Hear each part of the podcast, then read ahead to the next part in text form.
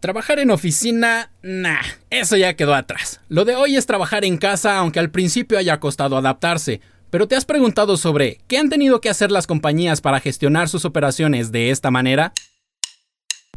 Finanzas en órbita.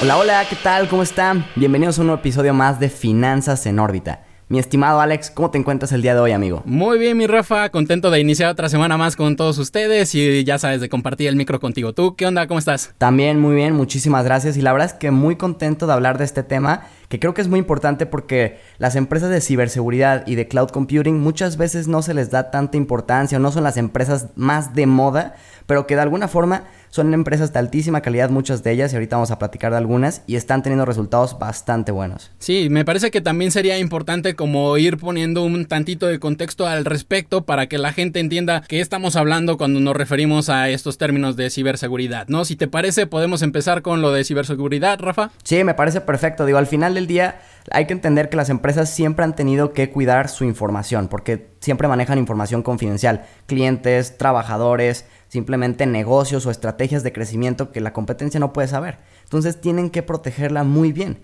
Antiguamente pues era todo en papeleo y eh, quizás si era muy importante tenían que tener bóvedas o cosas por el estilo. Ahí entra el cloud computing desde hace ya muchos años y entonces es cuando empiezan a hacer esto más digital y surge la ciberseguridad porque de alguna forma tienes que protegerlo ya no tanto en físico, sino con lo virtual. Y que incluso en algunas normas todavía para ciertos sectores te, pide, por ejemplo, que mantengas como en papel la información de tus clientes que digo yo no le encuentro tanto chiste, pero al final de cuentas pues todo esto surge con el afán de protegernos, con el afán de defender precisamente al usuario y sobre todo pues de que no, no, sufra un golpe tan tremendo lo que son los, los dispositivos móviles, ¿no? Llámale tu celular, llámale tu tableta, llámale tu computadora, inclusive grandes servidores de compañías a nivel mundial que hoy en día conocemos tipo Netflix, tipo Amazon y demás, ahorita eh, vamos a platicar acerca de esto, pero muchos de repente pueden llegar a pensar que esto es como de película, que es como de ficción, que llega el, héroe y se desplaza desde el, desde el cielo en algún helicóptero y demás, ¿no? O sea, cosas bien voladas. Y no es cierto, hoy en día puedes estar expuesto a cualquier ataque cibernético, llámese, por ejemplo, que tu USB se infecte en algún internet, tú la metes a tu computadora y ya valieron tus documentos. Y que también hay que decirlo, Alex, que al final del día la pandemia y el, bueno, no tanto la pandemia como tal, el trabajar desde casa, que fue forzado por la pandemia, hizo que también fuera una muy buena oportunidad para muchos hackers de incrementar estos delitos cibernéticos.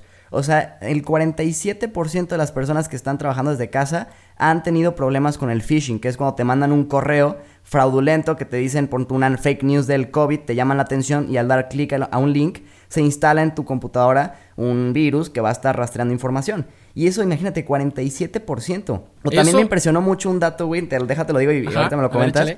500.000 videollamadas de Zoom entre febrero y mayo del 2000, bueno, no de Zoom, de 500.000 video, videollamadas de cualquier empresa, pero entre febrero y mayo, que fue cuando todos los, nos agarró en curva, pues a casa y todavía no estaban preparados, fueron robadas el contenido de esas videollamadas. Imagínate lo que se pudo haber dicho en esas y que se vendieron pues en la deep web y todo eso. O sea, realmente es algo preocupante. Claro, y es que hay que admitirlo, eran compañías que no estaban tan en el foco público, no eran compañías que realmente les estuvieras poniendo la atención y que todavía estaban en cierto desarrollo, por llamarle de algún de alguna manera, ¿no? No tenían tan estrictos estos, estos em, lineamientos de seguridad. Hoy en día pues es más difícil que te pase después de año y medio de pandemia y demás. Pero sí, o sea, es cierto, todavía estamos, por ejemplo, viendo, al menos yo, no sé si tú, pero en mi caso, a nivel escuela, yo he tenido clases donde se han metido incluso eh, usuarios desconocidos a violentar, por ejemplo, algunas clases. Sí, pues lo vemos hasta en, hay muchos TikTokers que hacen eso, ¿no? Se meten a, a clases y bueno, hacen bromas ahí que digo, yo no, yo no coincido con eso.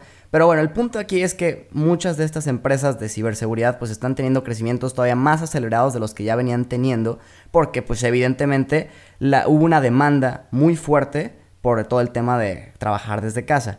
¿Qué te parece si empezamos hablando de Scalar, que creo que es una empresa bastante interesante? Mira, esta empresa en sí, bueno, pues obviamente lo que hace es seguridad, pero ciberseguridad, pero se enfoca más a las empresas como grandes, a grandes corporaciones. De hecho, trabaja con 400 de las Forbes Global 2000, que es una lista que hace Forbes con 2000 de las empresas más grandes a nivel global, y pues son sus clientes 400 de estos. Habla de que está haciendo muy bien las cosas.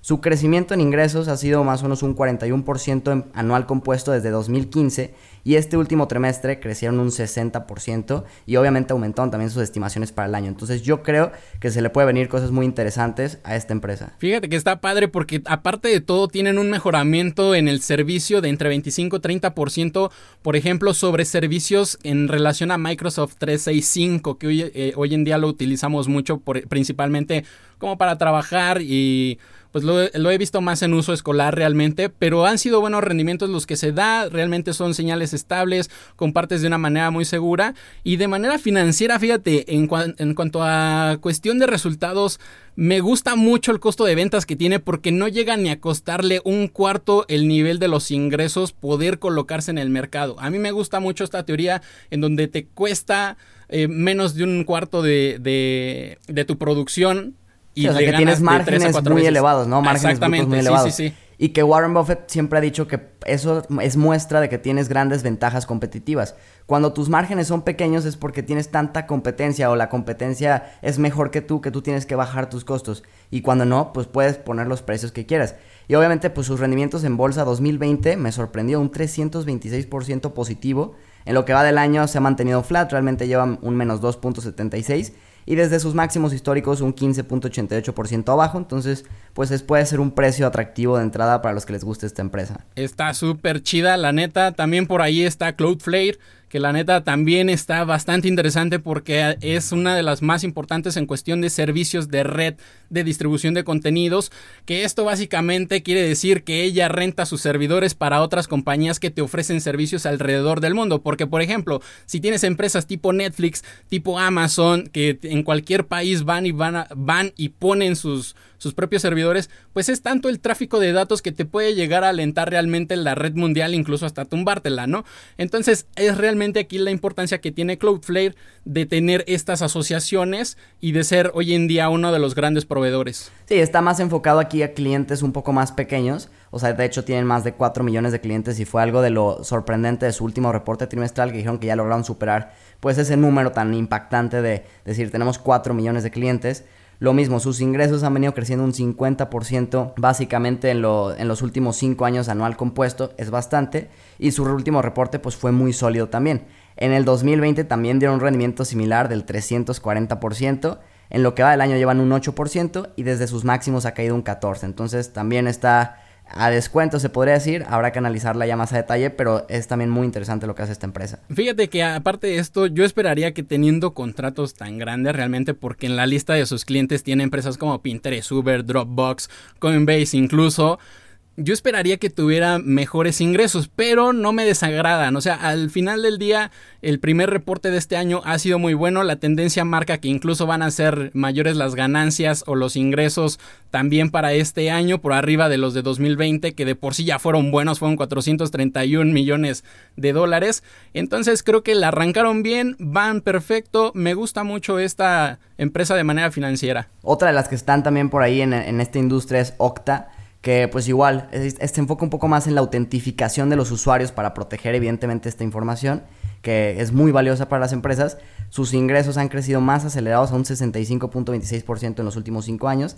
El último trimestre fue de un 37%, que aunque pudiera parecer bajo comparado con lo que ha venido creciendo, estaba por encima de lo que los analistas esperaban y la verdad es que pues sus rendimientos en bolsa no fueron tan espectaculares como las anteriores, 117% en el 2020, va un menos 12% en lo que va de este año y desde sus máximos está un menos 24%. Entonces, pues quizás no ha sido el mejor rendimiento, pero hay que entender que aún así un 117% el año pasado es buenísimo. O sea, eso no te lo da tan, tan seguido una empresa. No, y la cascan chido también en cuanto a meterse ingresos. ¿eh? Son 300 millones más o menos en promedio de año con año, de manera constante desde 2018.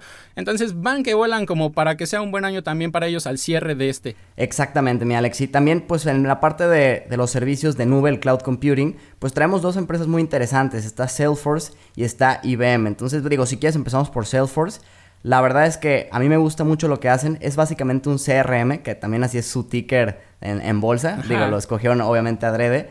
Y bueno, eh, ¿qué hacen básicamente? Te facilitan a ti como empresa la gestión de tus clientes, proveedores, estrategias de marketing y todo obviamente almacenando en la nube. O sea, toda esta información de, imagínate una empresa que está haciendo una campaña de marketing y que tiene muchísimas de potenciales clientes, pues obviamente es muy, mucho más fácil administrarlo con una empresa con, con un CRM más bien y Salesforce pues es uno de los mejores que hay en el mercado. Claro, a mí me gusta mucho, por ejemplo, la operación que hace de llevarte precisamente la operación con tus clientes, de ponerle atención de una manera ya automatizada, porque no tienes que perder el tiempo en realizar una campaña en especial, sino al contrario, cuando tú tienes este tipo de, proveedores dentro de tu compañía, pues lo que hace es facilitarte información que te ayude a ti a colocar precisamente tus productos, ¿no? Puedes ver quién se quedó como a media compra, quién se quedó como preguntando informes, puedes ver a quién le puedes incluso hacer algún tipo de descuento con tal de que te compre. O sea, es una herramienta muy funcional. Y, la, y, definitivamente se me hace muy atractivo lo que está haciendo.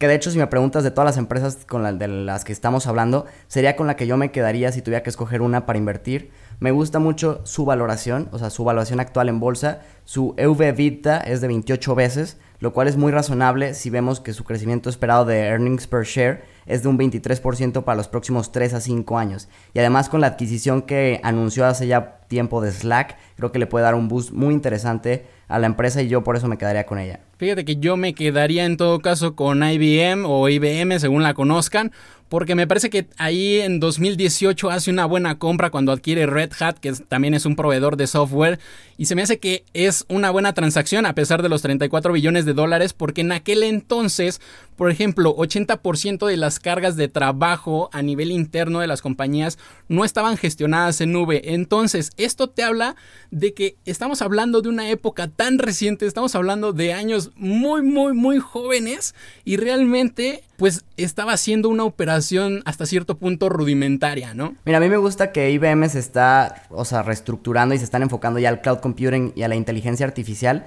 pero si tú te fijas en sus ingresos desde 2012 han venido cayendo, hoy venden un 31% menos que lo que vendieron en 2012 y su dividendo efectivamente ha crecido un 97% desde el 2012 pero no creo que sea muy sostenible porque ya el año pasado tuvieron un payout ratio de más de 100, del 100%. Esto quiere decir que hasta tuvieron que pedir un poco de dinero prestado para, o, de la operación, pero no, no de sus utilidades, para pagarle a los dividendos. Entonces, yo creo que puede ser interesante lo que le pueda suceder a esta empresa, pero quizás yo hasta que no vea que sí se están dando los resultados le podría entrar. Pues claro, pero digamos, afortunadamente, pues hoy en día para nosotros como inversionistas, pues estamos en un mundo bastante informático, bastante digital, por lo que, pues bueno, podemos ver que empresas que van a recuperarse o se siguen recuperando, pues hacen una acción simbiótica, se van a impulsar unas a otras y pues esto va a generar cada vez un mercado más fuerte. Pero bueno, por aquí, hasta aquí esta parte del programa. Rafa, ¿qué traemos en las acciones de perdedores? Pues mira, entre las perdedores traigo a HP Inc. con un 7 68% a la baja, que sorprende porque pues entre los principales perdedores, o sea, sus resultados trimestrales fueron muy buenos. Crecieron sus ingresos un 27%, superaron sus utilidades por acción un 4.5% y mejoraron las expectativas para lo que resta del año. Otra de las que más cayó es Cabot Oil and Gas Corporation, un 7.92%, y es que a principios de la semana se anunció que se van a fusionar con Cimarex Energy en un acuerdo que ubicaría a la nueva empresa en unos 17 billones. El objetivo de la fusión es generar sinergia para ahorrar unos 100 millones anuales en gastos y generar un flujo positivo de efectivo de 4.7 billones para el 2022. Y la que más cayó esta semana es Dollar Tree con un 10.20%. Esta caída se debió principalmente a que en el reporte trimestral de la empresa las estimaciones para lo que resta del año no fueron tan positivas como el mercado esperaba. De cualquier manera, Wells Fargo salió a defender a la empresa diciendo que hubo aspectos positivos en el reporte como el crecimiento de Dollar Tree Plus. Y de este lado de los ganadores, pues realmente no hay mucho que decir. Hay dos de mis gallos a seguirse recuperando disfrutan todavía de las buenas perspectivas que tiene el turismo para este año, que hace poco estábamos platicando este tema, pero ya no me dio tiempo de platicarles. Aquí hay dos. En primer lugar se encuentra Royal Caribbean Group con un rendimiento del 12.62% y enseguida está Norwegian Cross Line con un 11.15%. Pero Royal Caribbean trae de la mano buenas noticias para los viajeros porque ya anunció que va a comenzar recorridos ahora por Alaska con salida desde Seattle y la experiencia, por cierto, pues tendrá duración de 7 días. Y en tercer lugar está Yulta Beauty con un rendimiento del 9.26%, quienes en días pasados dieron un reporte trimestral bastante bueno, dieron de hecho niveles récord, destacan, perdón, sus ventas netas de más de 1.9 billones de dólares, representa un aumento del 65% con relación al primer trimestre del año pasado y adivina qué, utilidades de 230 millones de dólares. Pues ahí lo tienen Flinkers, no se olviden de seguirnos en nuestras redes sociales, nos escuchamos en el próximo episodio. Ya está mi Rafa, vámonos. Finanzas en órbita